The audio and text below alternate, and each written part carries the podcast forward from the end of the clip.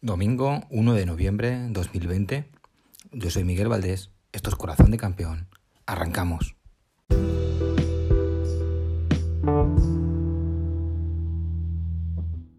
Mucho que opinar, mucho que analizar en la tertulia Mundo Barça. Efectivamente, con el equipo médico habitual. Qué cracks. Comenzamos la tertulia Mundo Barça con el equipo médico habitual tengo a, José y a Roberto, los, cracks de, este podcast realmente. Son los dueños y señores. De, sin, ellos yo realmente no sé qué haría. Y, ahora con ellos me toca analizar y necesito análisis y opinión de la situación del Barça actual, porque yo estoy en, una montaña rusa. A ver cómo, cómo están ellos. Buenas tardes, José. Hola, Miguel. Buenas tardes. ¿En, qué fase estás tú de la montaña rusa del Barça? ¿Estás pues en el pico, en el valle? Un poco de bajón, porque es que mm, es cada vez, yo, al menos a mí, me resulta más difícil explicar lo que, lo que nos pasa en los partidos, porque realmente ayer merecimos perder, no. Jugamos mal, que va, jugamos hasta ratos muy bien. Eh, nos atracaron, entre comillas, el VAR, otra vez una decisión que nos perjudicó, que influyó mucho, pues sí, pero, pero luego ves que es contra el Alavés, sin público, el Alavés jugando media hora con 10 y no somos capaces de, ganar. Y entonces eso me dejaba pues muy mal sabor de boca. Aunque se ven cosas positivas y se siguen viendo brotes verdes, todavía no alcanza. Y, el tiempo y la clasificación se va echando encima y yo creo que cada vez nos va a entrar un poco más de no a nosotros, a los jugadores eh, y demás. Y, y no sé, hoy estoy un poco de bajón, la verdad. Bueno, pues digo que no fue un mal partido y merecimos ganar, pero ya con eso nos llega. Necesitamos aquí, puntuar. Aquí te vamos a animar, José, ya verás. sí, esperemos. A ver si ganamos tres, partidos seguidos, nos subimos a la ola buena y ya vemos las cosas diferentes. Pero que también te digo que hay cosas positivas que ahora comentaremos. A ver, Roberto, buenas tardes. ¿Tú cómo estás? ¿En qué momento estás de la montaña rusa? Muy buenas, Miguel, y muy buenas, José. Yo ayer, después del partido, estaba en el pico más alto, súper cabreado. y, hoy, sí, y hoy estoy entre cabreado eh, y, un poco cansado de la situación ya y sobre todo de muchas excusas. Ya sé que jugamos bien, pero hace falta más. No somos el, Atlético de Madrid ni somos el Sevilla. No puedes estar así cuatro partidos eh, seguidos haciendo el ridículo como, lo estamos haciendo, por muy bien que estemos jugando y, no digo que no haya cosas positivas, pero no puede ser. Bueno, yo la verdad que yo estoy más optimista que vosotros, principalmente por, por el partido de Turín, que como el último que, que analizamos aquí fue el clásico, que salimos un poquillo escaldados, más que nada por, por el arbitraje y por la mala suerte también. En Turín yo creo que, que el VAR en Europa sí que pita penaltis al Barça, a favor, quiero decir, eso también es importante, que hay un cambio ahí. Es un penalti muy similar muchas veces de, a lo que vimos ayer. Y luego, en respecto al juego, yo sí que eh, lo que más noto por sensaciones, que con el, el Barça de Valverde y de Setién, yo la verdad es que me angustiaba de lo mal que jugábamos. Ayer, por ejemplo, y en, Turín creo que fue que hubo unos minutos de fútbol excelente contra un rival bastante potente, porque muchos que digan que tengan bajas y tal, bueno, la Juve presentaba un equipo bastante, bastante notable. El Barça hizo un partidazo para mí. Cierto que seguimos teniendo nuestras lagunas defensivas y Morata, si no llega a ser porque eh, el tema del fuera de juego no, no, el día que lo, que lo estudiaban no fue a clase, nos podían haber metido unos cuantos goles. El, el Barça también ayer, cuando se pone en plan asedio al, al, al Alavés, es, cierto que con uno menos el Alavés, pero también es verdad que estos partidos, cuando el equipo que tiene que defender está con uno menos, no se nota tanto en un campo pequeño donde se cierran bien atrás y tal, no, no es tanta la ventaja que tienes.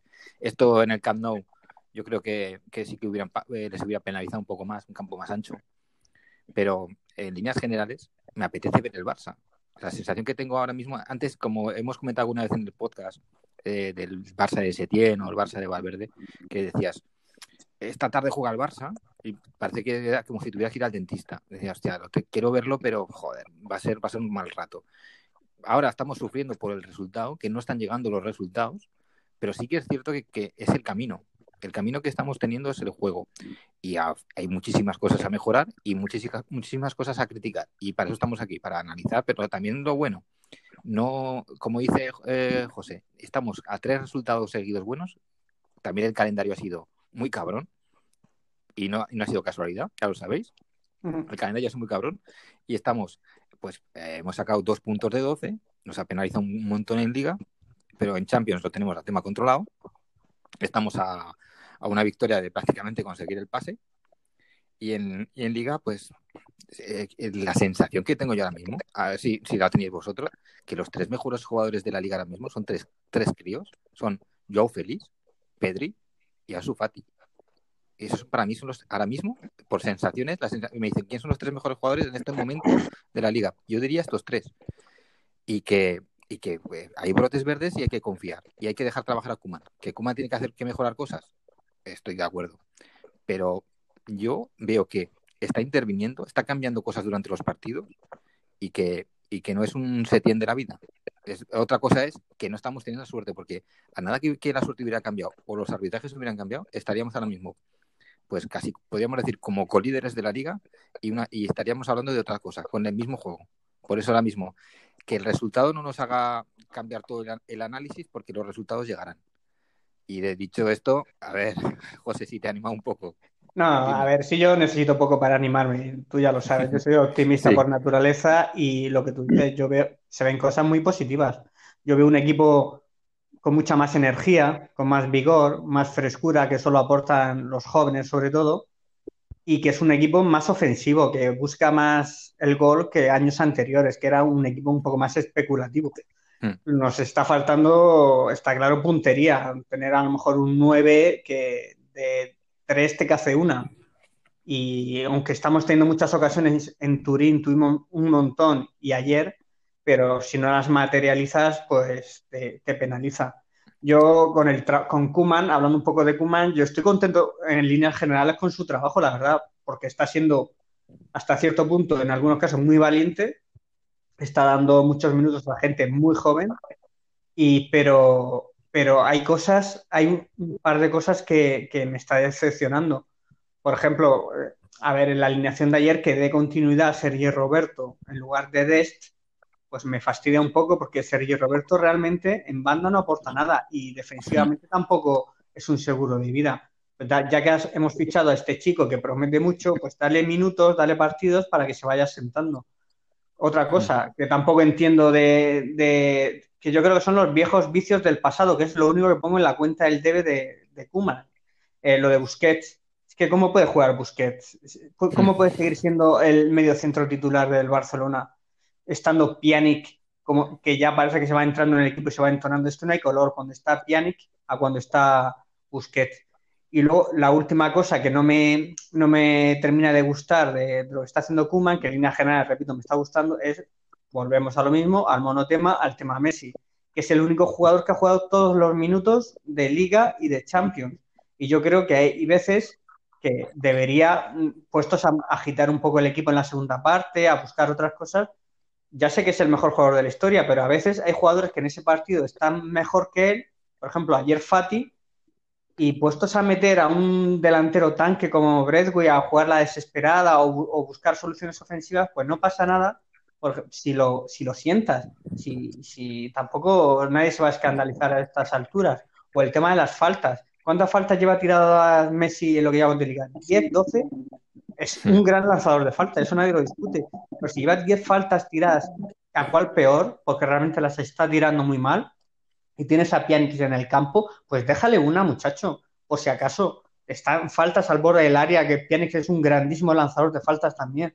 Pues son viejos tics, viejos vicios del pasado, que Kuman yo creo que ahí todavía no ha metido el bisturí y es lo que nos está lastrando un poco en el crecimiento como equipo. Pero por lo demás, yo estoy contento de con el trabajo de Kuman, pero claro, con los resultados, en, ver la tabla de clasificación, bueno, realmente ni quiero verla, porque me deprimo.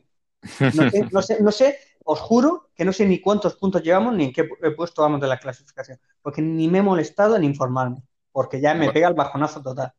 Pero, pero bueno, que espero que Kuman, que yo creo que lo que vemos nosotros, lo verá él también, que es un profesional, pues se, atreva a tomar decisiones que aunque sean va a ser buenas para el crecimiento del equipo y a la larga vamos a salir ganando. Caiga quien caiga. Pues, a ver, Roberto. ¿Qué opina? Yo no estoy de acuerdo con vosotros. Y está bien porque así podemos debatir. Eh, veo que os veo muy, muy optimistas y todo. Yo también me gusta ver el equipo y tengo ganas de ver los partidos. Lo que pasa es que llevamos cuatro partidos que no ganamos. Y el Barcelona, otra vez, no es el Sevilla ni es el Atlético de Madrid. Un empate es una derrota. Yo no digo que el equipo tenga que ganar la liga, porque estamos, como decís vosotros, en una fase donde el equipo está con nuevos jugadores más jóvenes y tiene que ir creciendo poco a poco. Pero le exijo que se compita la liga. Aunque no se gane, hay que competir. Y a día de hoy no se compite. No se compite eh, en esta, en esta liga actual. Y el partido de ayer, Kuman para mí es un cagao. Está muy bien. Está muy bien que Ansu Fati y Pedri tengan la continuidad porque son muy jóvenes y hay que tener huevos para ponerlos. Y yo me quito el sombrero ante Kuman pero hay jugadores que siguen estando en, el once titular y, esto viene ya de, Roma, de Liverpool, del 8-2, que ya lo hemos hablado todo. Eh, estoy muy en la línea de José, no puede ser, no puede ser que en el partido de ayer, a 30 minutos del final, ellos se queden con 10, porque el partido de ayer lo juega el Real Madrid y nosotros, viéndolo en casa, todos decimos lo mismo. Ala, el árbitro se ha cargado el partido, queda 30 minutos con 10 y el Real Madrid va a remontar. Seguro. Y, lo que nos, y lo que nos pasa es que se queda con 10. Nosotros estamos con Busquets, que da vergüenza, que es un jugador que está para jugar la Copa del Rey y los 16 de la Copa del Rey, porque a mí me dan igual eh, jugar ese partido, pero no quiero verlo más jugar un partido donde se juegan tres puntos, ni en la Champions tampoco. Es un jugador que tiene que estar sentado con Kuman en el banquillo. El otro que también nombra José es Sergio Roberto. ¿A quién se le ocurre, eh, a 30 minutos del final, sacar a Braithwaite y meter y sacar a, Ansu Fati, que es junto con Pedri, los dos jugadores que han tirado de este equipo ayer, eh, que da pena que sean dos niños que tengan que tirar del carro mientras las vacas sagradas se rascan los huevos, eh, tal cual lo digo así. No puede ser que Kuman deja atrás la línea de tres, que lo he entendido que ha puesto Dest, De Jong y Piqué. Y Sergi Roberto lo ha puesto casi de extremo para que juegue arriba. Pero claro, es un defensa más del Alavés. En vez de ser un atacante, es un defensa más de ellos. En vez de sacar a Sergi Roberto, pues venga, saco a, Ansu Fati. Es que Sergi Roberto está para jugar en el Reus o en, el equipo de Piqué, en el Andorra. Está jugando en el Barcelona porque ha metido un gol ante el PSG y porque es canterano. Punto. Pero no puede jugar más de titular. Y el tercero es Messi. Ayer de verdad, el equipo, ¿qué le faltaba? Faltaba finalizar la jugada, meter el gol. El resto estaba funcionando. Pjanic en el medio campo estaba fantástico, metía balones entre línea. Pedri, que estaba un poco más adelantado, estaba dando fluidez bastante al ataque para que los balones llegaran entre líneas también. Entonces, ¿por qué Messi baja hasta donde está Pjanic para ayudarle si no necesita ayuda y Pedri tampoco? ¿Por qué no esperas arriba y esperas a que te den los valores? ¿Por qué no confías más en tus compañeros y simplemente esperas y tú, que eres el crack, eres el crack y debes resolver partidos ante el Alavés, ¿eh? que nos quejamos del penalti, pero un partido como el de ayer, sin el penalti hay que ganarlo 4-1 y con el penalti 5-1. Y lo único que le pedía Messi ayer es que finalizara la jugada arriba y esperara que se la dieran, no que bajara, porque al final él baja, eh, eh, molesta a Pjanic y molesta a Pedri porque intenta hacer la jugada solo y al final ¿qué pasa? Que pierde 26 balones y cuando el jugador más destacado tuyo pierde 26 balones es imposible ganar. Claro, porque es a lo que está acostumbrado estos últimos años Roberto Messi, a bajar a la zona de creación, crear la jugada y continuarla y si puede ser finalizarla. En lo que me refiero de viejos vicios del pasado, donde el entrenador tiene que intervenir y decirle a Messi, tú arriba, el balón ya te llegará. Tú no tienes que bajar abajo, que tenemos gente, creadores de juego, que te van a hacer llegar a ti la pelota. Tú allí a esperar al borde del área para finalizar la jugada. Lo que te dice, te doy completamente la razón, Roberto. Pero son cosas que va a costar erradicar mientras esté Messi, porque son muchos años jugando a eso. Y es lo que decimos. Es muy triste, es muy triste pero ahora mismo la sensación que, tengo yo y que a lo mejor vosotros también, que lo mejor que le vendría a Kuman para trabajar es una lesión de Messi de Messi medio.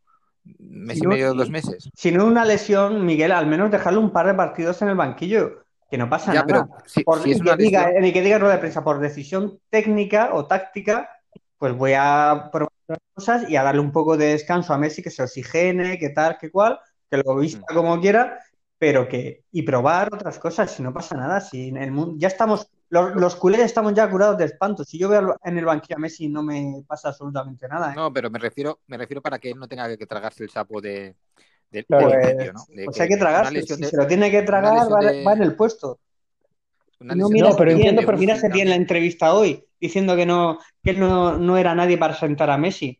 Es que me ha dado un poco de vergüenza ajena leer, esas declaraciones. Así terminó. De cobarde total. de cobarde. Pues pero espero que Kuman no termine igual. Ya sabe, ya espero no verlo dentro de 6-7 meses dar, una entrevista como la que ha dado este hombre hoy en el país.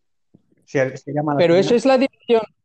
Es la dirección que está cogiendo, porque eh, es como dice Miguel, yo entiendo a Miguel perfectamente cuando dice que lo mejor que nos puede pasar es que Messi se lesione un mes, porque así Kuman al meter otro jugador no tiene la polémica de la prensa detrás diciendo, uy, Messi ahora está en el banquillo, uy, no sé qué, ¿sabes? Tiene la tranquilidad del mes entero probar otro jugador y, y sin Messi en el campo, a ver cómo funciona el equipo. Pero eh, yo le pido a Kuman que sea valiente ante los Busquets, ante los Piqué, ante los, los que sean, ante Messi, decirle, oye Messi, que llevas siete partidos, un gol de penalti y te falta, te falta un segundo, porque el segundo que pierde ahí es donde le están robando el balón. Y a lo mejor Messi necesita dos o tres partidos sentado en el banquillo, respirar y empezar de cero otra vez y ya está, y no pasa nada. Pero Kuman es que va dirección, va a dirección de lo, de lo que hemos visto con, con Setién, porque Setién hoy lo ha dicho, que si hubiera sido un poco más eh, valiente, hubiera tomado unas decisiones que necesitaba el club.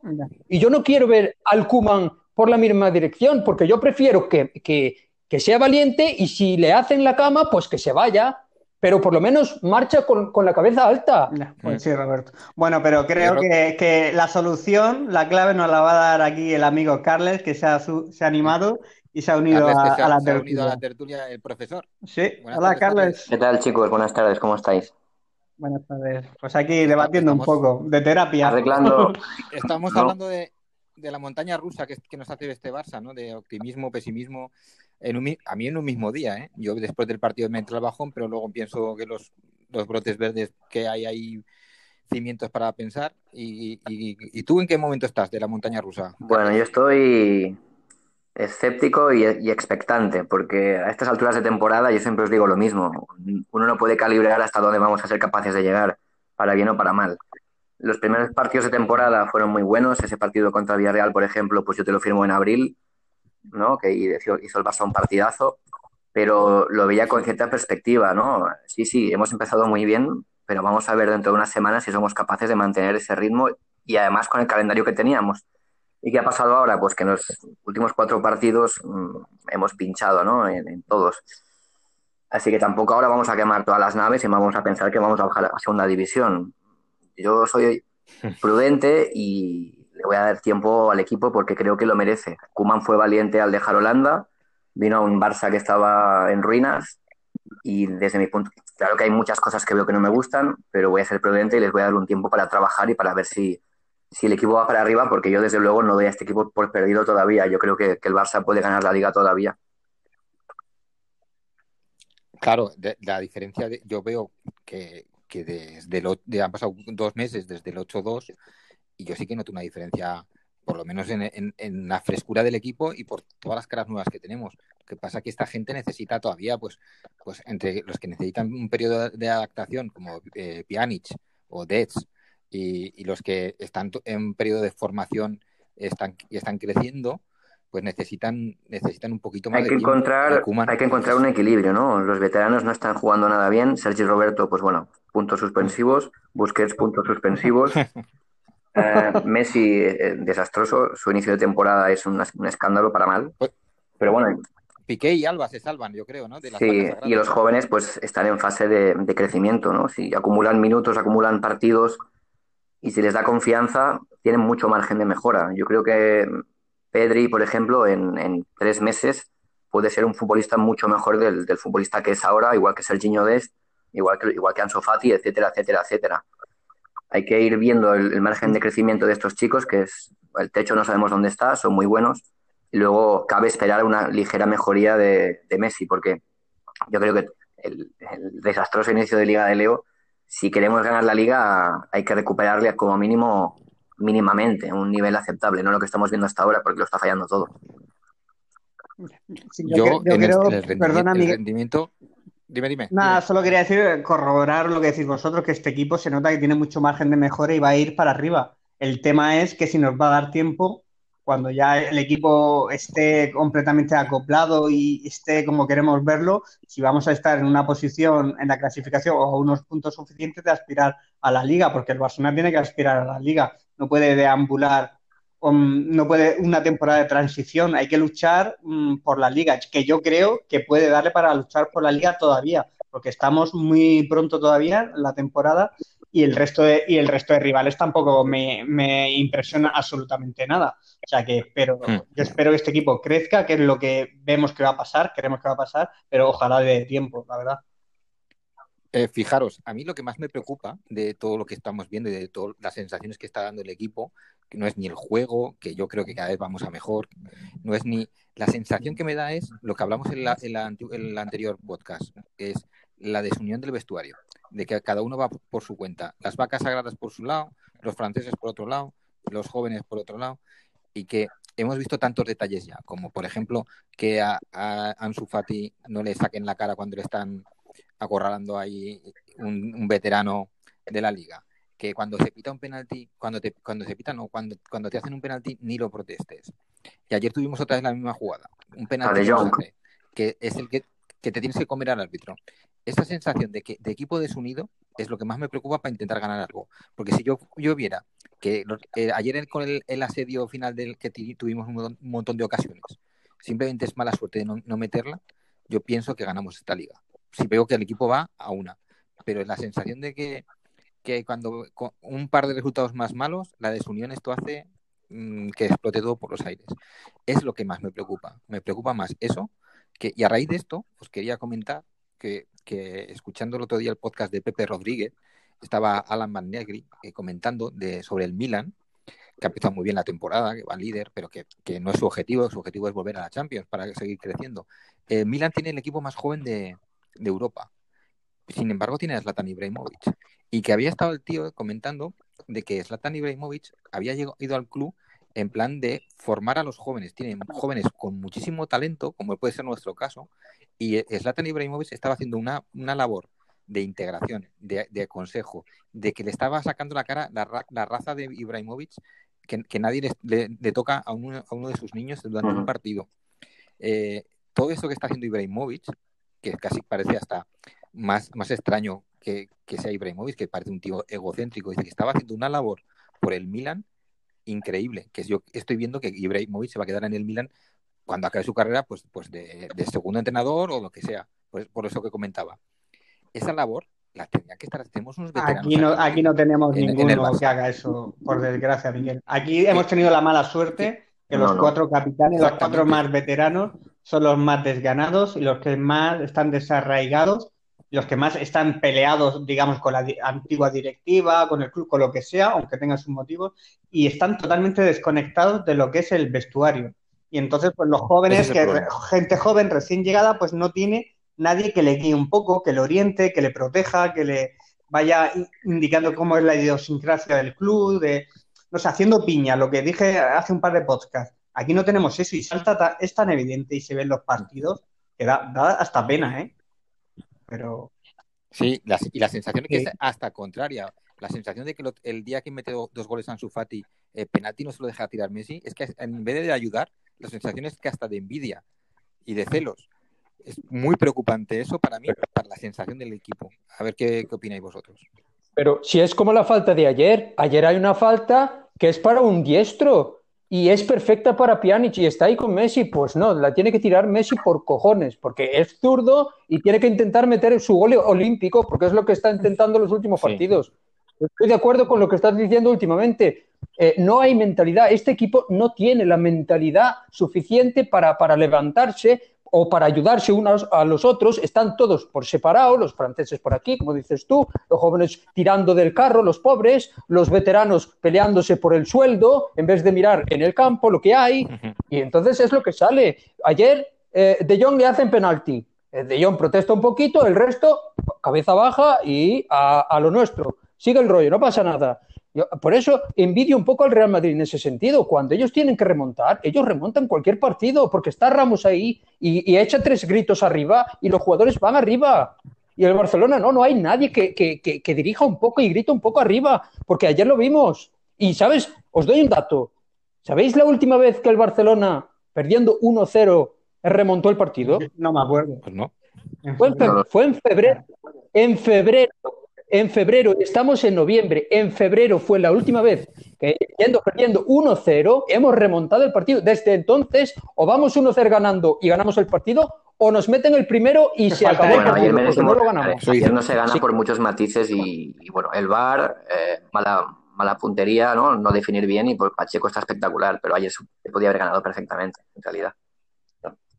Merecimos ganar ayer, está claro. Yo creo, yo creo de lo que decías, pero- que, que, la- que lo clavas y que no sé, no da la sensación que en el Barça hay un vestuario cohesionado, es verdad, no, no da esta sensación desde fuera. Y si quieres ganar la Liga, si quieres ganar la Copa, si quieres aspirar en Champions a llegar lejos, te va a hacer falta. No sé si esto te lo va a traer una buena dinámica, si somos capaces de enlazar muchos resultados positivos, vamos ganando partidos y Messi, digo Messi porque es el capitán, empieza a disfrutar y sentirse cómodo, si ve que Pedri corre, si ve que Ansu corre, si ve que los demás corren y se empiezan a ganar partidos, se, se mete en esta dinámica, es la única manera que veo. Pero es cierto que el grupo no se ve cohesionado y que los capitanes eh, muchas veces tienen actitudes que dejan mucho que desear, estoy de acuerdo.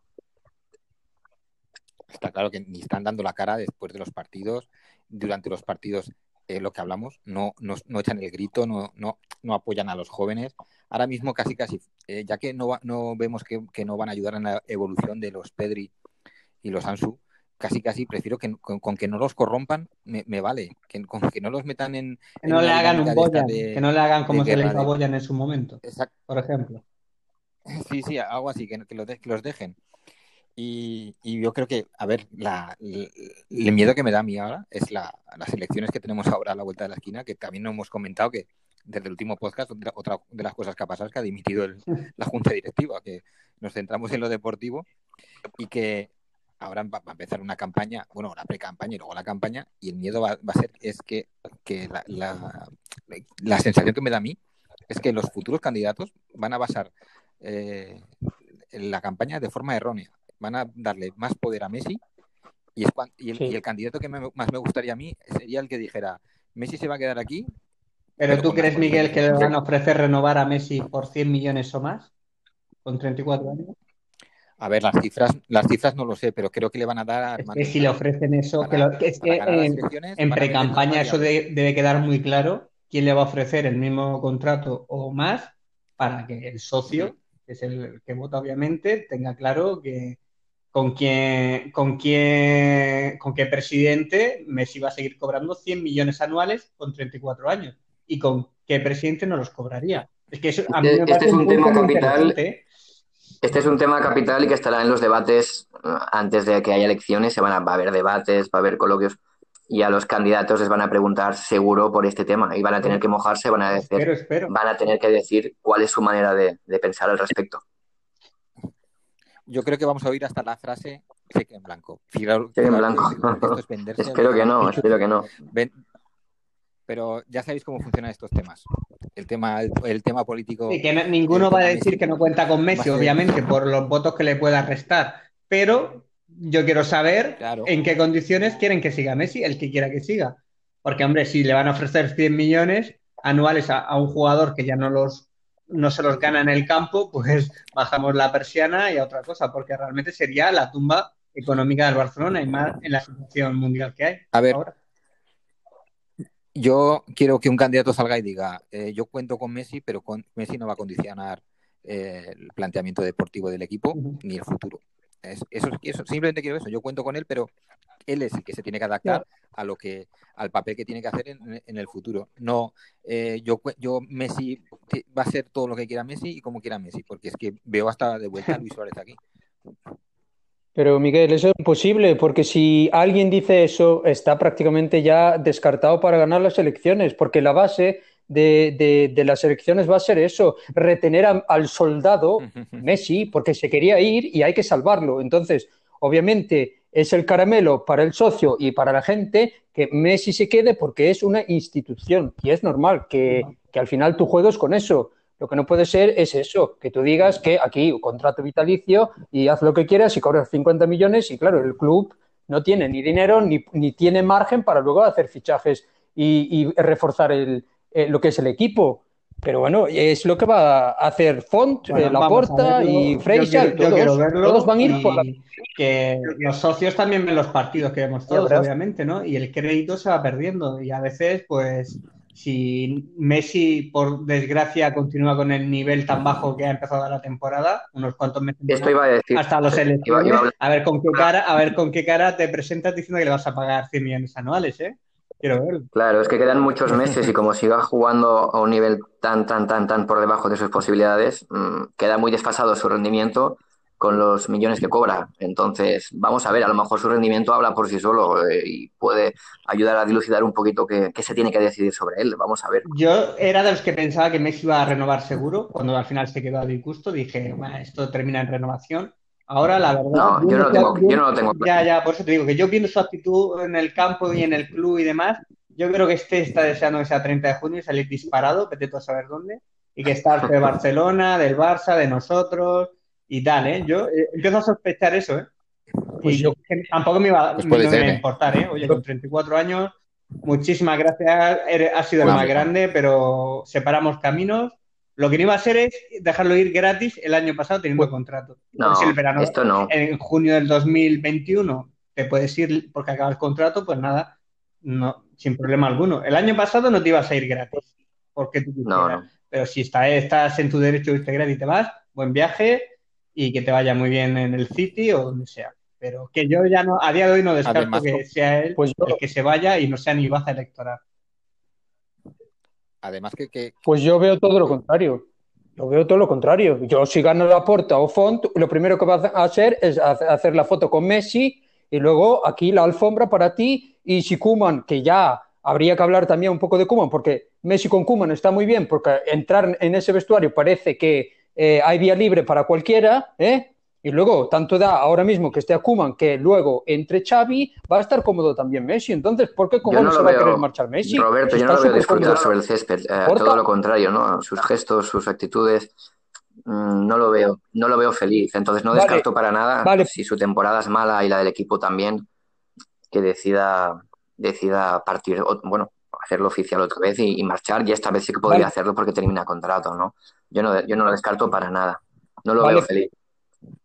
Pero Carles, Carles, ¿qué le hace feliz entonces? Mira, ¿qué le hace feliz? Uno, estar actualmente eh, entrenando mm, más o menos como a él le da la gana y tener el vestuario como le da la gana y tener a Pepe Costa ahí dentro como le da la gana, o ir al Manchester City, ir al Manchester City con Pep Guardiola y ahí no entra ni Cristo porque ahí está Pep y hay que entrenar duramente ¿Qué quiere Messi? ¿Qué le gusta más? ¿Estará más feliz ahí yo o creo que Messi se aburrido, creo que no, ¿eh? un poco aburrido del fútbol, ¿eh? y es normal también. ¿eh? Son 34 años, yo creo que tiene otras prioridades vitales, pues, familia, sus historias, y el fútbol no es que esté en un segundo plano, pero que ya a lo mejor no lo vive con la pasión que lo vivía hace 6, 7 años. Seguro. Y eso también le, le, condicionará a la hora de tomar decisiones,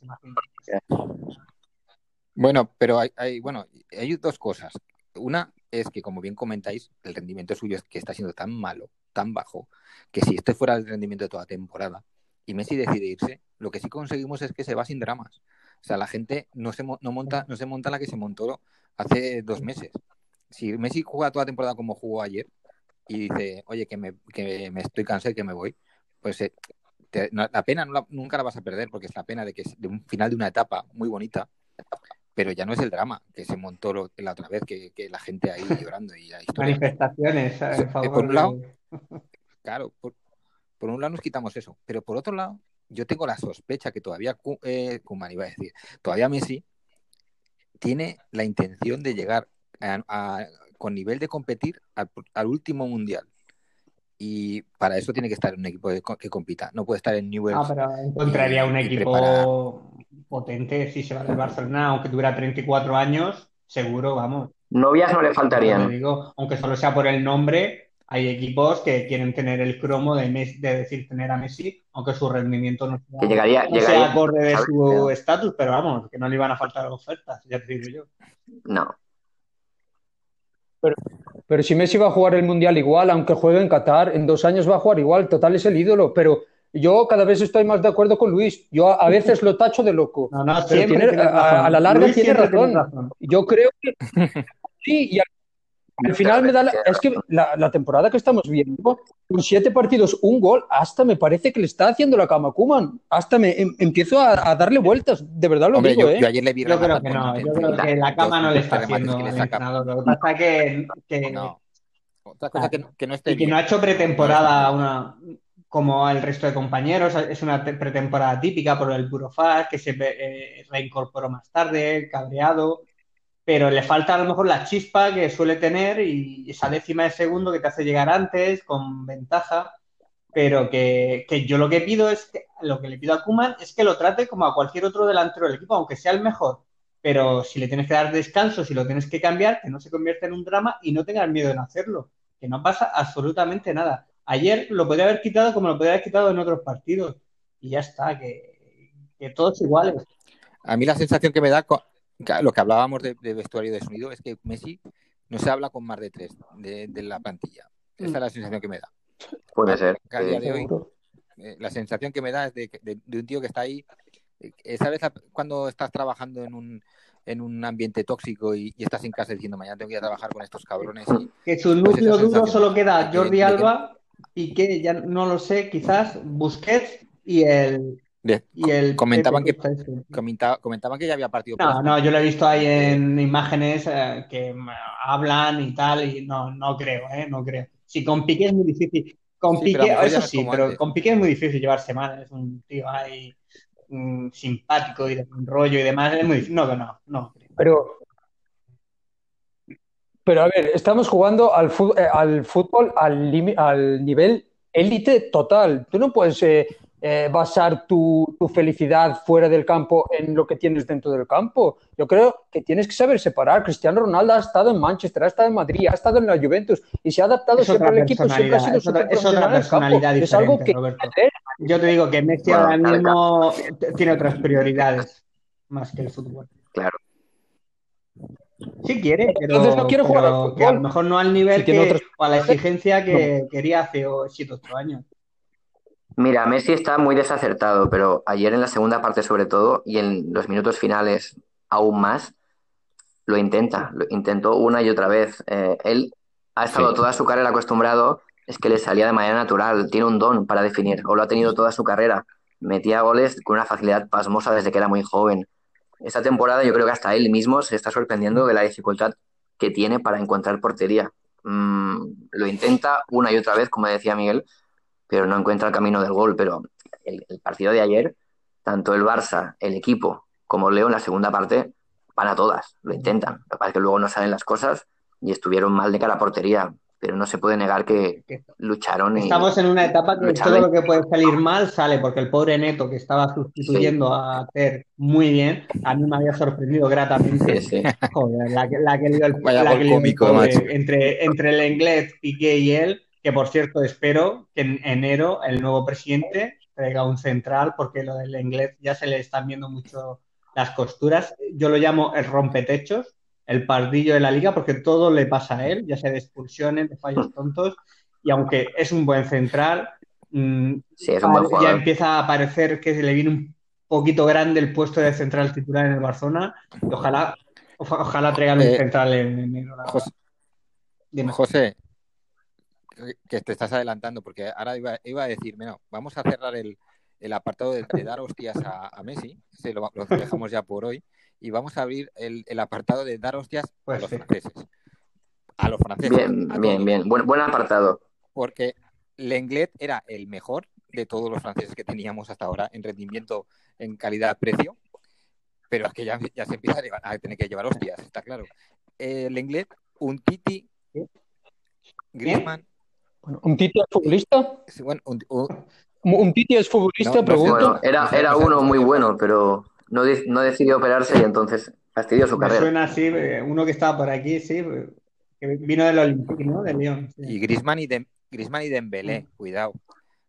Eh, Bueno, la, la broma de Dembélé ya se acabó ayer, ¿verdad? no lo sé. Porque no lo sé, eh, no lo sé. Entiendo, entiendo que lo pongas en partidos donde hay mucho espacio y realmente puedes un poco tirar de él porque es muy rápido y tiene las condiciones, pero en partidos tan cerrados donde un equipo eh, quita sus dos delanteros y juega con un 5-4-1, sabes perfectamente que Dembélé no tiene espacios para, para tirar de sus virtudes. Pero yo creo Y que ahí creo que desborde, ayer la porque caga con el francés. Dembélé tiene desborde y pensaba que iba a encarar por banda y abrir el campo, pero es que este chico no hace dos partidos seguidos buenos y entonces es imposible. Ahí está el Es tema. imposible que confiar en él. Es imposible.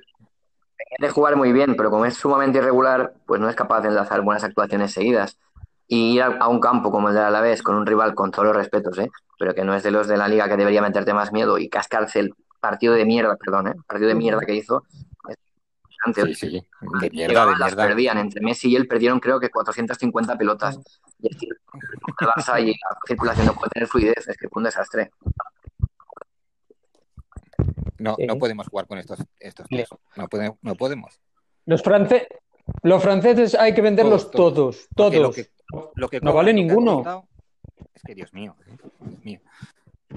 Es que, a ver, Griezmann es un gran jugador, pero no puedes pagarle 20 millones y el rendimiento que está dando no es equiparable a lo que está cobrando. Si, si hubiera valido eh, 30 millones, pues diría, bueno, pues está bien, pero ha costado 120 millones y cobra 20 millones de sueldo y no da el nivel para jugar donde está jugando. Entiendo que si lo retrasas un poco y tienes un Haaland arriba, sí, pero está Messi, entonces no puedes El tener tema es, hay que aguantar a Griezmann para saber qué pasa con Messi. Si Messi se va, pues bueno, pues igual te lo tienes que quedar. Pero si, si el año que viene Messi es el que renueva, hay que quitarse a Griezmann y hay que quitarse a Coutinho.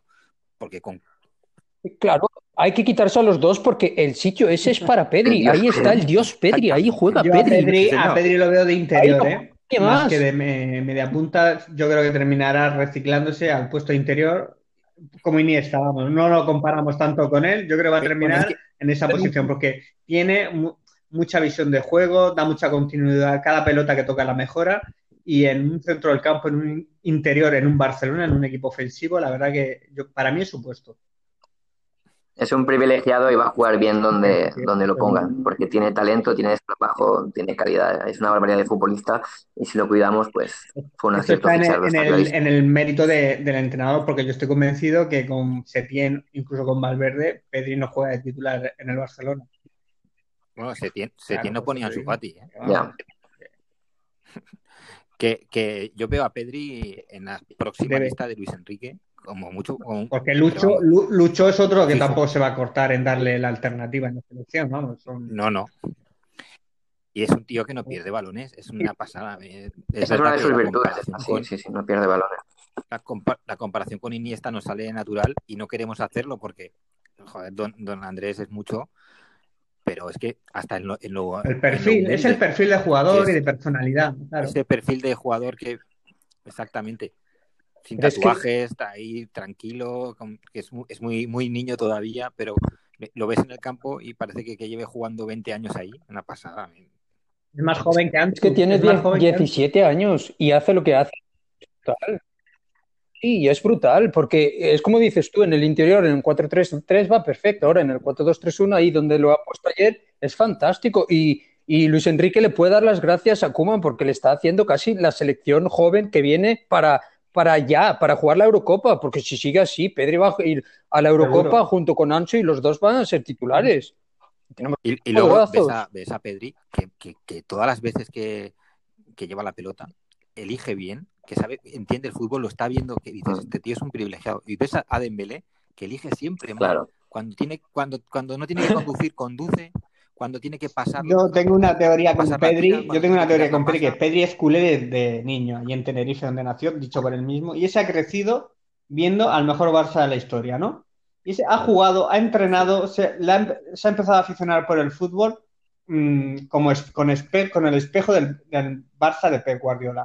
Y yo creo que ha interiorizado tanto esos conceptos, aparte de la calidad innata que tiene, que eso se vino, ¿no? Pero esa forma de jugar, esa visión de Claro. juego, esa manera de entender el juego, yo creo que ha influido ser culé y haber crecido en la, en la mejor época de, de nuestra historia a nivel futbolístico. Esa es una teoría que tengo que, vamos, que, En- y- que no creo que vaya muy desencaminada. bueno, basándome en esa teoría, eh, Dembélé... que Dembélé veía- pues vería pues el, el juegos ahí de la PlayStation de esos, El- no, el ¿qué FIFA? ¿no? Se verá el Fortnite. PlayStation. Los autos locos o algo de eso. ¿no? Claro, yo qué sé. No, Es que mucho fútbol en casa no ve, ya Qué te lo digo. desastre. No, no, no. Está claro que Dembélé era un correcaminos desde, desde niño y, y se basaba simplemente en, en ser individual y tirar para adelante. Y Pedri es otra cosa, es, tiene visión, tiene el ojo y además es eso, es que es súper joven y aunque le encaren tres jugadores, tiene la calma y la tranquilidad de no ponerse nervioso y eso es una virtud que es increíble a su edad para girarse y ver dónde hay un poco de espacio e Que irse ha- solo o- la dar el balón. la Y verdad, eso- es un diamante que por 5 millones creo, Sí, sí. pues vamos, hay un jugador ahí, un crack mundial, si no se tuerce para 10 o 12 años, vamos, es que es donde increíble. Y además lo, bien que mezcla con Ansu Fati, porque Ansu Fati son tambores y, y Pedri son violines. Uno es el que pone bon, la aceleración, la remarcha, el otro pone la calma, no la pierde. Es una, me encanta, me encanta la pareja que tenemos ahí. Y lo único que necesitamos es unos buenos resultados para que sigan creciendo. Y es que para mí el Barça ahora mismo son, son Pedri, Ansu y Y nueve más. suerte, ¿no? Suerte en forma de que no haya una lesión que le trunque la temporada en el momento decisivo. y necesitamos claro, que sí, jueguen sí, sí. y que no se, no se queden sin jugar. Sobre todo eso, ¿no? Muy, muy importante que ahora en esta fase pues que no que, que tengan continuidad y, y sigan jugando, que es lo que necesitan. Y, y que apuesten por ellos. Sí. Y se vio ayer. Ayer los dos son los que han tirado del carro los últimos 20 minutos. Es a Ansu hacía de, digamos, el Messi de die- 17 años y, y Pedri hacía de Iniesta de 17 años. Y estaban tirando ante un Alavés en primera división. Eso Al es final orgullo. nos hemos venido arriba, ya estamos en plan optimistas, se nos ha olvidado lo de ayer. Siempre Sí, sí. es que no lo podemos evitar, ¿eh?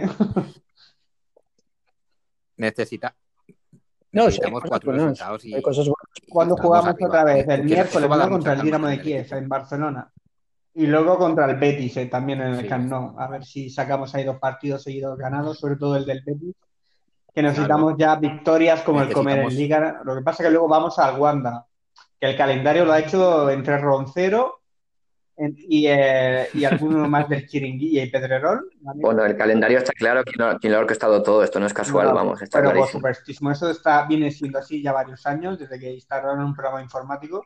Y no es coña, esto, esto está hecho adrede, vamos. No es casualidad que después Evidente- de parón, evidentemente. después de parón los Champions siempre le toca al Madrid jugar en casa contra un equipo de la parte baja de la tabla y a La última y vez nosotros siempre nos toca jugar fuera. Vamos. Porque después, des- Bueno, es importante ganar el miércoles porque así claro, nos ya estás en clasificado en Champions y ya está. Estás prácticamente clasificado, te centras en la liga y, y, y- y luego Y luego viene Betis, pues, después del Betis viene parón de selecciones, que a ver si así recuperamos a Coutinho, un efectivo más. Y luego, claro, después del parón, después del parón, para variar nos toca el Wanda, lo que hablábamos. O sea que Yo creo que Ter Stegen juega ya el domingo que viene o el sábado contra el Betis. Y ya te digo, el partido. Yo creo sí. que Ter Stegen va a volver después del parón de selecciones. Le va a poner a Neto y más después del fallo de ayer, lo va a poner esta semana más y para que Ter, Ter siga acumulando entrenamientos y ya después del parón, yo creo que Ter Stegen volverá a la titularidad. En el campo del Atlético, una plaza grande, pero bueno, es Ter Stegen. Ter El capitán, es, es- es el es capitán. Dios, no me jodas. Sí. Para mí es el capitán, el capitán Pero- sin, Pero sin se llevó, el, se llevó ocho. el brazalete. A pero- eso a esa mancha la tendrá siempre. Y mira que yo soy de Ter. La, tempora- la temporada que viene puede que sea uno de los capitanes, ¿no? Vamos a No, ver. luego votarán a los de siempre. Si yo también pensaba que iba a ser este año. Y luego van, se, se rajan y porque haya paz votan a, a los cuatro a los cuatro de siempre, por antigüedad. No, no descartéis que falte. Por eso, porque yo lo digo por eso, pensando en eso. Que haya uno o dos que no estén la temporada que viene. Messi, Messi es el único que está en el alero. El, resto, ¿Y a quién ves? yo creo que sí. ¿A quién? que Miguel, Miguel, ¿a quién ves fuera? Si acaban de renovar todos por dos, tres temporadas más, A ¿a ver, quién ves fuera? sinceramente, querría ver muchos, pero no veo a nadie fuera. Me gustaría, me gustaría Ah, ver fuera a Busquets. O Sergio Roberto. ¿eh? Yo veo fuera a Leo si no, No, quiere renovar y que si Kuman lo sienta y pasa una temporada ciega donde no acumula minutos, a lo mejor hace un planteamiento y decide irse a otra parte, ¿sabes? Claro, eh, también será ver quién le propone algo a, a alguno de ellos, ¿no? Fuera. Decir, a ver, pero pues, está claro que Ter Stegen, incluso De Jong, con Xavi, podrían ser perfectamente capitanes del equipo. Sí. Otros más así no me sale ahora mismo, de, porque los demás ya son todos muy niños o recién llegados, pero que, esos dos, mm. yo creo que vamos. Grisman no lo veo con personalidad para ser capitán. Es, un, es exactamente, es más, es lo, que decimos los franceses, van más a su bola, no crean problemas, pero tampoco los vas a ver ahí partirse la cara, vamos. Son más su rollo. No, no, no. A Griezmann hay que traspasarlo el verano que viene, porque no puedes pagar 20 millones por un jugador así. Hay que traspasarlo como sea. Al carré. Sí, y Coutinho, bueno, por mí también, por culpa de Pedri. Y arriba con, con lo que te ahorras de Griezmann y Coutinho traerá a arriba. A algún candidato se anima, incluso en enero, venga, a dar el golpe de efecto, porque aquí habrá que vender mm, la burra alguno de, en forma de fichajes para ganar las elecciones, porque va a estar ahí, no reñido, porque yo creo que si se presenta a la porta, va, gana la porta, pero entonces a lo mejor hay font, si ves las encuestas, pues te dice que te tiene firmado a X, que ilusione. Entonces, por, ese lado, yo quiero que las elecciones sean antes del 31 de enero, que se cierra el mercado de invierno, para ver si algún em, de reclamo electoral trae un central o un delantero que nos vendría genial, la verdad. Aunque no hay un duro, eso, eso está claro, pero bueno. Yo creo que el, nombre de Haaland tendría que estar en todas las quinielas y en todos los nombres de todos los futuribles presidentes si quieren pero... pensar en grande, vamos.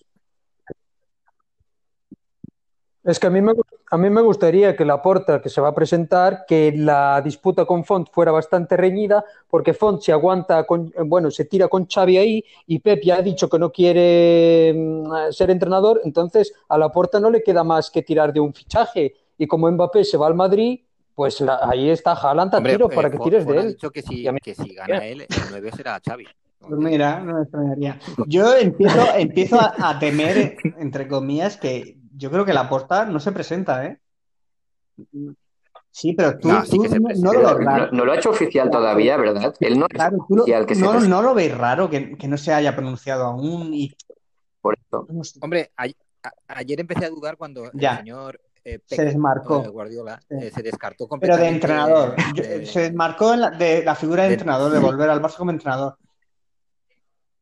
Y que quería seguir muchos años en el City. Me, me, chirrió, pero un montón. El, el PEC eh, que no ha renovado con el City, que, que todas las viudas de Guardiola argumentaban de que él no volverá con esta directiva, con todo lo que le han hecho, que, que, que será cierto. Pero ahora que el Barça está en un momento de de totalmente de convulsión y que necesita reconstrucción. No están sus, eh, no están sus enemigos, entre comillas. Acaba contrato en el City. Coño, ¿qué más quieres para lo tienes a huevo para volver? y, que, y que no es necesario que, haga un, un, un Dream Team. que, no, que, no, le pedimos que nos gane otra. Que ponga un poco de orden, que ponga un poco de criterio y demás. Pero bueno, que es muy libre, es muy libre de hacer lo que él quiera con su futuro. Pero pero claro, pero luego lecciones las justas. Exactamente, que luego no vayan de culés. No, a ver, si puede ser muy culé, pero yo qué sé, que, a veces hay que mojarse un poquito y implicarse que, que si no quiere volver, respetable, que no pasa absolutamente nada, pero que, yo sé. Que, que no hay, que no hay nada, que, que, esto, que esta historia ya la zanjamos una vez en un podcast, que os hice la pregunta, si vosotros fuerais Pep Guardiola, ¿volveríais a Barça para ayudar ahora? Claro, por supuesto. Contestáis todos que sí. Y más, que él tiene la vida solucionada económicamente, que si lo hace eh, sería pues por, por ayudar a su club de toda la vida. Claro ayudar. Pero bueno, no, oye, que haga lo que quiera. Pero yo repito, a mí me está empezando, estoy empezando a sospechar que la porta mm, no se presenta. O sea, que sería Claro, porque era una de las bazas que se, que se Pero ya lo pensaba antes de las declaraciones de Pep, sobre todo por el silencio de, de Laporta, que es que no, no se pronuncia nada en relación a, las elecciones, presentarse o no. No sé, o lo lleva todo muy en misterio, todo muy en secreto, pero, pero, realmente, porque pensamos que se va a presentar, pero indicios, cero. Sí, yo creo que ya bueno, seguir presentando sí o sí, y que en silencio, ¿no? Sotoboche, debajo de la manta, habrá hecho sus movimientos para intentar. Ya, pero eso es lo que nosotros podemos sospechar o imaginar, pero es que yo creo que no ha hecho nada, ¿sabes? Que es que no. Yo creo que sí. Pero José, sí que se presenta. José sí que se presenta porque Víctor Palacios, que tiene buena información de, del entorno tal, ya ha dicho hoy que, yo creo que gane y creo que ganaría. Y... Lo que no puede hacer la porta es lo que hizo la última vez, que es presentarse con un proyecto verde sin nada trabajado y en los debates realmente me duele este decirlo, pero es que eh, hubo veces que hizo el ridículo, ¿vale? Porque no se presentó eh, en las condiciones que debería de haberse presentado. Yo creo que ahora si lo hace, lo hará con un proyecto sólido, con algo detrás y con las cosas más trabajadas, que es lo que tiene que hacer. Esperemos. Porque si no se presenta sería Víctor Font contra el candidato mm, que sea, digamos, no continuista de esta junta, pero, ¿sabes? Del, del abanico del entorno del Barça, más nuñista, de Rosell y todo eso, más de esa zona, pero es que ahora mismo no le ponemos cara a ese presunto candidato. Pero la, la, Porta, la Porta puso un tuit no hace mucho después de un error arbitral contra el Barça que dijo ¿cuánto trabajo tengo por hacer para, que nos vuelvan a respetar? Bueno, yo creo que no lo puso tanto en primera persona, ¿no? Pero bueno, tiene que hacer mucho Lo dijo en general, ¿no? Me, suena. Sí. Yo lo entendí como por él. Sí, ¿eh? como dando, y luego regresamos, pues hay que picar piedra otra vez, ¿no? Sí. Mm, pero hoy ha hecho otro tuit también, no me acuerdo lo que ha puesto, pero hoy ha tuiteado otra vez, así que poco a poco ya se ve como... Un tweet, a la semana es que esto no es serio, hablando un poco... Esto parecemos, parecen 15 años. Sí, pero ya sabes cómo funciona, José. A ver, o eh, yo de una entrevista, pero si pone un tweet y dice de esto, es que es, es realmente poco serio, ¿eh?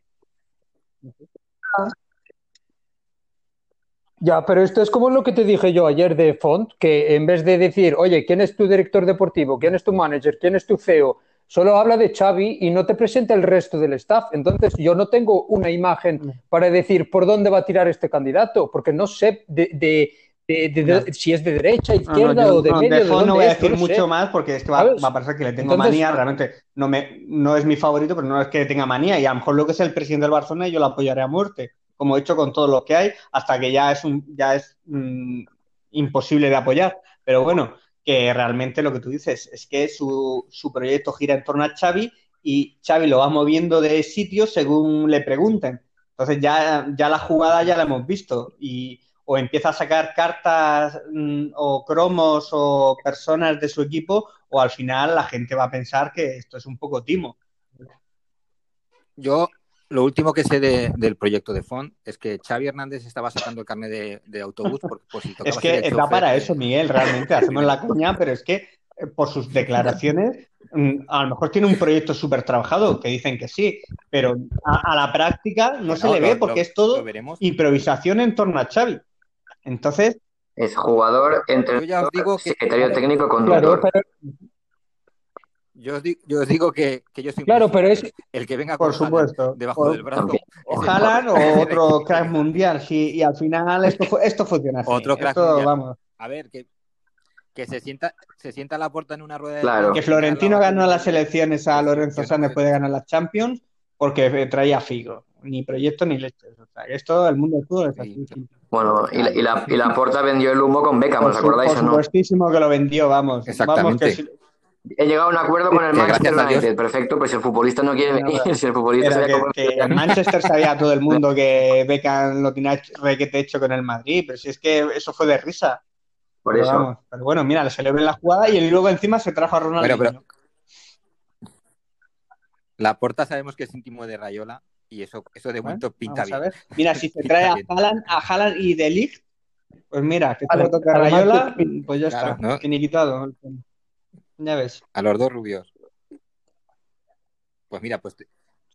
Si además la, puerta sabe moverse muy bien en ese, en ese sentido, en buscar representantes y decirle, oye, mira, quiero este jugador y negocia con el representante y si tienes que darle 20 millones, pues se los das y te llevas al jugador. Es que es lo que hay que hacer en los tiempos que estamos hoy en día. Nadie te va a regalar. El perfil de Jan es muy diferente al de Bartomeu, ¿me entendéis? O sea, Bartomeu parece un, monitor, un boy scout de niños chiquititos y, no controla el Boy Scout, le toma en el pelo, ¿sabes?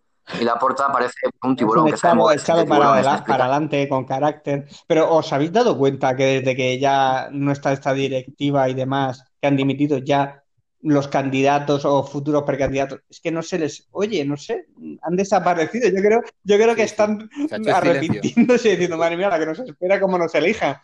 Porque el panorama que le espera al nuevo presidente es complicado, pero es que me hace gracia la tranquilidad de repente ¿Qué hay? No, no se les oye, no, nada. No sé. La- Por eso te digo, que vienen, unos que marrones importantes que y ya, joder, si lo llegamos a saber, que hubieran seguido esto, se hubieran comido el marrón y ya. Es que el tema, el tema COVID y el tema post-COVID, que no sabemos nadie cómo va a ser, ni lo que va a durar, ni lo que no sabemos nadie. La incertidumbre que hay ahora mismo, eso fin- financieramente, eso es Sí, porque coger un ciento- cague 190 total millones de rebaja hay que hacerles a esta gente. O sea, que- y, y a corto plazo, ¿eh? Ya, A los- ya. a los O sea, chavales. Que, que yo creo que sí, porque realmente lo- no es rebaja, no, no van a perder ese dinero, se lo van a, a, a fraccionar el pago a lo largo de otros años, pero que no van a perdonar un euro. Sí, pero, pero por ejemplo, el, pe- el perro grande que gana 100 millones, ese no le puedes Pero porque no tiene más sí, pero se lo puedes pagar aunque no esté en el que- Barcelona, yo creo, ¿no? Le debes X no millones, lo pues ya te los demos aunque estemos no- en el, lo no sé. Soluciones siempre hay, pero hay que tener la Mm. voluntad de, de llegar a un acuerdo. Sí. ¿Qué va? El Barcelona es un club grande y no va a ir a bancarrota por mucho ese- que Es una con más seguidores, más aficionados. En cuanto se recupere un poco la economía Claro, mundial ¿qué va a y se pueda. Es el club con más podcast, más podcast del Exactamente, del. Barça, pues ay, madre mía.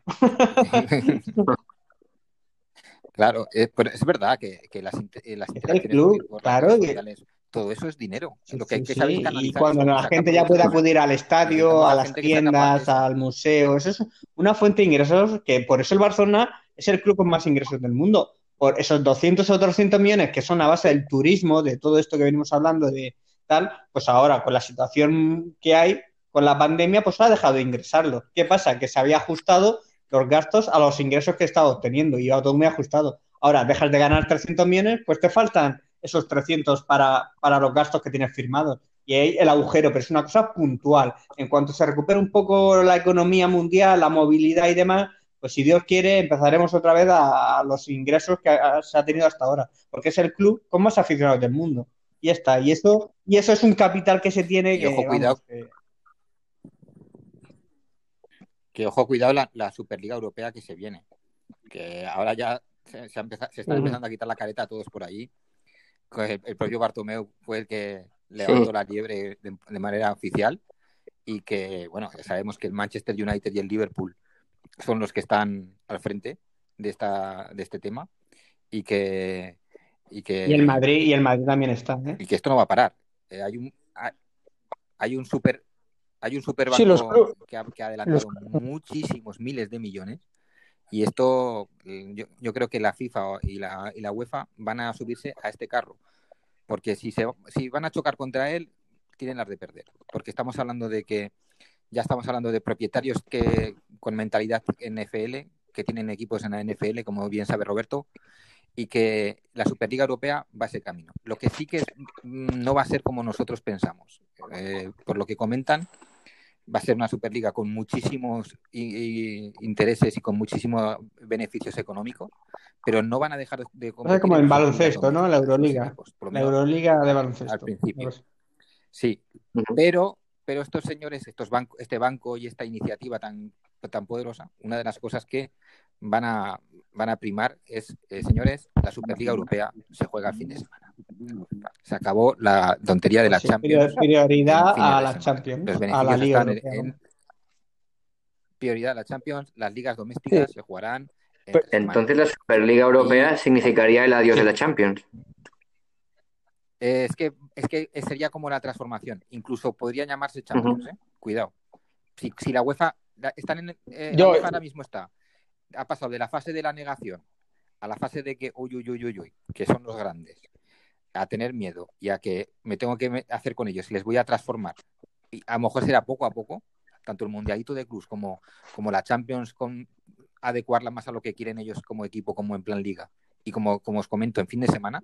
Y ojo, eh, las noticias que, que yo he leído y de fuentes bastante, ba- bastante fidedignas es que no es algo que estemos hablando de, de dentro de, para dentro de 10 años. ¿eh? Pues, Estamos hablando de 2022, pues nada. para cuando quieren poner Ya me sabría mal, O sea, por, ya me sabría mal por rapidísimo. Tebas, ¿eh? Sí. Que se quede sin curro. La verdad. Es que le viene, pero le viene muy le viene muy bien por el tema de la pandemia a los clubes grandes empezar a hacer esta liga. Yo eh, yo mi teoría es que eh, la FIFA se va a, a, meter en esto y entonces echa la UEFA fuera porque los dos estos están como picados, ¿no? La UEFA tiene la Champions, la FIFA tiene el Mundial, pero no tiene mucho más. Entonces, si se mete en la Superliga Europea, le quita la Champions, mm, el mérito de la Champions por completo. Entonces, la FIFA apoya a los clubes grandes, los clubes grandes, por supuesto, como sabe Miguel, el Liverpool y el Manchester United, el mercado que tiene anglosajón, gente de la NFL y saben que ahí hay mucho dinero, por eso está. Pues, mm. sí, sí, ellos saben dónde está el dinero, por eso quieren hacer la Superliga Europea y ahí los grandes se van a beneficiar mucho y es normal que al final se vaya a jugar el fin de semana. En la liga será un poco segundo plato porque total, los grandes van a jugar la Superliga todos los años y a lo mejor el, no sé, el cuarto así podrá entrar de vez en cuando un Valencia o así en la Superliga esa, pero vamos, eh, los equipos top estarán todos los años y es mucho mejor para todos, porque la Champions actual, a ver, eh, a partir de cuartos está muy bar en la Superliga esta se sabe si lo seguirá llevando Florentino es infumable. O, o, buscan a alguien nuevo así. Hombre, esperemos que no, esperemos que no. Hombre, yo creo que una vez que están los equipos ingleses metidos por el medio, el Bayern de Múnich y esto, creo que no creo que el Real Madrid a lo mejor tenga tanta influencia con el VAR y estas cosas. Bueno, aunque en Champions ya vemos que por dónde tiran. Eh, yo esta competición siempre, la cogería con, los brazos abiertos porque la competición doméstica me está empezando a dar hasta tedio. No, no. Tedio porque los grandes equipos cada vez mm, son menos grandes equipos. Me refiero al Madrid, al Barça y al, Atlético de Madrid, que desde el año pasado hacen partidos infumables, pero por lo quiere, ¿eh? malos partidos de los tres. Mm, se dejan puntos en todos los estadios. Eh, la liga ha perdido vistosidad, los partidos son bastante flojos. En la liga española, digo, ¿eh? Y, y luego además está el tema, siento nombrarlo otra vez, pero es que el tema del, del VAR me parece recurrente. O sea, estoy bastante molesto con la implementación que se está haciendo en España en este país con, con la es una vergüenza, Carlos. Es una vergüenza. Sí. Es que me apetece, me apetece por eso, para correcto, no volver correcto. a cascar a la mitad de los queden, árbitros vamos, españoles. Que, que se dediquen a arbitrar aquí al Cádiz, Osasuna y demás. Y ya está. Porque, porque vamos. Luego, luego comentaban de que, de que esta gente va por, eh, cuando pre prepara una liga como esta, como mercados de negocio. Por ejemplo, por poneros un ejemplo, eh, si empiezan a repartir 100 millones eh, para iniciar o mil millones, o cuánto eran, unas cifras escandalosas a cada, a cada equipo, eh, uno de, ellos será un foco que es un mercado brutal por, por estadio, por, por, afición, y que sin embargo es incapaz de competir de normal, es el Ajax de Ámsterdam, competiría de igual a igual, ya no tendría que estar ser un equipo vendedor y todas estas cosas. Y, y, y ellos potenciaría como cuando se hizo la famosa NFL, la Europa, aquella, que, que era una de las de, de, las sedes, porque tiene un mercado que vende muchísimo. Entonces, pues, eh, se, sería potenciar equipos como históricos que, que, nos darían muchísimo juego. O sea, que no sería solo eh, los que estamos pensando, ¿no? Pues de repente un haya súper un Milan, un, Milan un, un, escaparate un Milan. y un mercado muy bonito. El, el, el Milan. Sí, es que está, Estaría muy guapo, porque así el Ajax no tiene que jugar siempre la liga holandesa, que prácticamente no la ve nadie. Y está muy guapo tener un ranking de liga de 20 equipos donde está el Manchester, el Barcelona, el Real Madrid, el, el Liverpool, y ver quién gana la liga eh, y siendo más eh, regular, porque ahí ganará el que, sea más regular. Que, que, está que muy se podían hacer playoff, ¿eh? O sea, que sería, un, no sé, el formato no, yo no lo tengo claro cuál es el que están buscando, pero sí que sería una liga y luego sí que sería un bueno, el, playoff. No sé si... irá viendo. Irá bueno, viendo está bien, está bien también. A lo mejor hay un trofeo quedar primero, ya vas a playoff. Mm.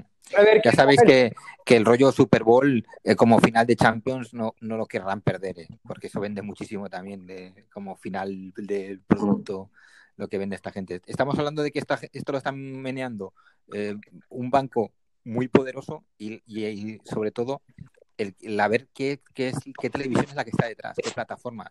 No sé si será. Espero que Movistar no. Que será, espero que Movistar que, no. Que la que tendrá los derechos. Espero, espero que sea un plazo y que llegue a cuantos más hogares mejor. No como las gestiones que hace Tebas de la Liga Española de Fútbol, que son un poquito. Yo es que me, me veo ahí a Maldini, a Álvaro Lamentable. Benito, a, a, Maya Valdemoro comentándonos y me vengo abajo, ¿eh? Porque...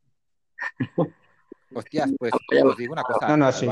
Sí, pero es madridista. A mí también eh, entiende fútbol y lo explica A muy mí bien. No te van a poner, pero que no van a poner a un culé reconocido, ponen al madridista. Bueno, pues, como siempre. Pero El, Sí. el, el cul- el culé que suele Sí, o, Gerard López, que son resabiados con, la, con el Barça porque por algún motivo salieron mal con el club y van buscando a ver cuál puede, así en Sí. plan, vengarse a través de sus comentarios en televisión. Sí, está todo, está todo ya inventado. Ya, Lanzando gente. pullas, ¿verdad? Que por cierto, hablando de Movistar, os recomiendo el documental de El informe Robinson sobre, No, pero sobre Michael Robinson. Lo vi ayer y la verdad que pues, es espectacular. pendiente, lo tengo espectacular pendiente y también. coger un Kleenex para al final que alguna lagrimita se va. Pues es que me da un poco de cosilla porque, porque la verdad que yo le Sale ya, sale ya malito, eh, se le ve con la quimio, sin pelo y demás, y demás, Por eso, pero por eso he merece mucho la pena. Es una hora y poco y se pasa muy rápido y, y yo lo recomiendo porque no suelo Pues hacerle yo publicidad a Pues Movistar, que es patro- patrocinador del Real Madrid. Y, y- y en las retransmisiones se, se refleja, pero Michael Robinson era un tío que caía bien a todo el mundo y el, y el informe Robinson que han hecho sobre su vida, la verdad que ha estado a la altura del personaje. Pues pendiente, pendiente Por, cierto, hablando de, de- de Movistar, eh, ¿oísteis la- el- las notas que dio Sí, del partido de Turín? Sí, Eh, sí, pues va a cerrar Twitter. Dice que va a cerrar el sí, sí. Twitter por los comentarios recibidos. ¿Qué espera? Es que, se- es que sentí, sentí vergüenza ajena. Es que yo, yo que me fui ese día a dormir con, un, con una ilusión de, de Pedri impresionante y luego oyes al tío de, pues Pedri no, Sí, se ve que son las respuestas y los inputs que recibió por redes sociales después de lo que dijo sobre Es Pedri. el que pues, dijo que el Kun Agüero iba a ser mejor que Messi. Tampoco mitifiquemos a- De aquí al personaje porque se ve a muchos Sí, fan vía Claro. Ugandas de sub-21. O sea que este tío sabrá de fútbol posiblemente menos que nosotros, por mucho fútbol pero es que el vea. partido... Pero yo creo que no hace falta ser muy analítico No. de fútbol Y para este es el de mismo, el mismo que puntuó la temporada de Hazard con una nota No, más alta que la de persona- Griezmann. O sea, con un gol Sí, lo aprobó. No lo suspendió y lo tu casa, hombre. A este, a este se lo comió el personaje en el momento que fichó por Radio Marca y ya está. Y yo estoy muy tranquilo que haya dicho esto porque eh, ha dicho lo Sí, mismo lo ha como dice lo José de. Ah. Kun y Messi, así que va a Sí, acertar no da perfectamente. una, no da una Sí. el tío. Y, y- y Por la verdad es que el personaje No, a ver, eh, eh, una cosa, entre- que, todo, ¿no? que quede entre nosotros, yo a él lo he tratado, que... eh, bueno, lo he tratado, he hablado con él, he cruzado dos palabras, pero en un, en mi universo, en mi universo Pero laboral, pero bueno, que estaba ahí el hombre viendo, viendo con el iPad, con el iPad viendo una colleja pero sí, sí. Sí, no puedo dar más detalles, pero sí que es, más gente, tú lo tratas un poquito y es más gente, Oye. de fútbol sabe. Que, que Paulo, Di- eh, Paulo Dybala Tonto le pidió ¿eh? la camiseta a Pedri cuando acabó el partido. Y es el, el- el- y no es que hace exactamente dos días en Movistar, ¿sabéis estos eh, mini reportajes que, que echan entre partidos y tal? Hablaban una entrevista a Dybala en su casa con su colección de camisetas que decía que, que eres un fanático de coleccionar camisetas de cracks y, y sacaban las- sus eh, top eh, 10 de camisetas de, de jugadores de la Champions contra los que había, había jugado. Y sacó un montón y no sacó la de Messi. Vaya. Ojo, cuidado.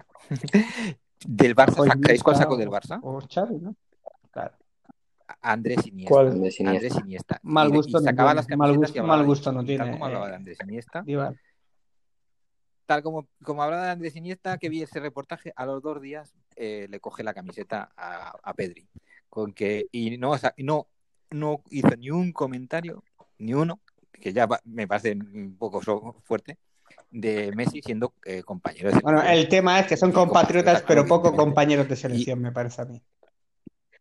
Sí, Gallina, Eso, eso te- pero- esa, esa me dio la claro. sensación, ¿no? Pero, pero lo de lo de que cómo fue corriendo a buscar la camiseta al chaval, que el chaval diría, hostia, me, aquí me piden la camiseta, aquí en, en Champions. El Ujú. tío, el tío sabe lo que hace. Eso, eso había que decirlo a Maldini. Jugó tan mal que, que el coleccionista de que, le- que igual hiciste tú la entrevista a Al, al menos no ha escrito que. Pedri la gran tan- tan mentira, como escribió el otro notas, el Marcos López sobre Xavi. O sea que todavía, to- todavía podría haber sido peor, ¿eh? Marcos López es otro, Xavi la Sí, gran sí. mentira. otro estómago agradecido. En fin. esta gente, esta En gente chicos. el fútbol le vive bien, además. sí, Sí, y, en fin. A ver qué día se apuntan a la tertulia como vosotros. Eh, lo vamos a dejar aquí. Pues nada, un Muchas placer gracias como siempre, otra chicos. vez. Eh, es un placer. Esto es una, es una tertulia de amigos, esto es una terapia de culés. Y, y que. Bueno, a ver si el próximo gracias podcast ya hablamos sobre una victoria y, y con otras, con otro tono de alegría, que no sea un poco de, como tú dices, de terapia, sea más de alegrarnos. Algún día llegará, todo llegará, chicos. Bueno, chao, muchas chao, un gracias. abrazo, chao, chao. Un abrazo. Hasta la próxima.